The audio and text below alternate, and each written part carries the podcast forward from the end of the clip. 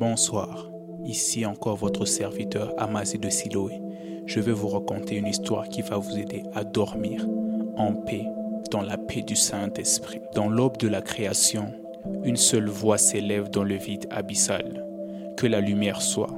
Et soudain, l'univers tout entier est baigné de lumière, relevant la présence de Dieu, le Créateur de toutes choses.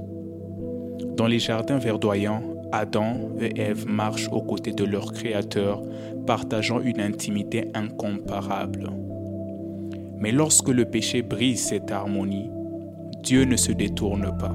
Au contraire, sa présence se manifeste de manière encore plus spectaculaire à travers un buisson ardent. Une colonne de nuée et de feu guidant son peuple à travers les déserts de l'incertitude. Des siècles plus tard, une étoile brille dans les cieux guidant les sages vers une étable modeste où repose un nouveau-né. C'est Jésus, Emmanuel, Dieu avec nous.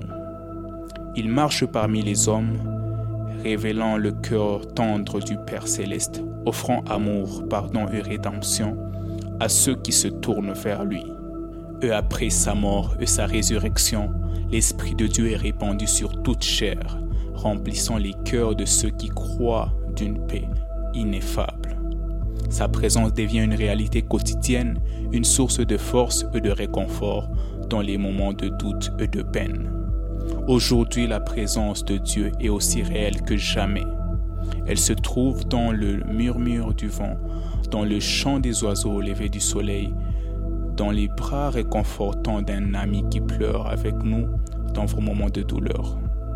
Cherchez-la, accueillez-la, et laissez-la vous remplir de sa paix infinie. Car, où que vous alliez, quelle que soit votre situation, rappelez-vous, Dieu est avec vous, maintenant et toujours.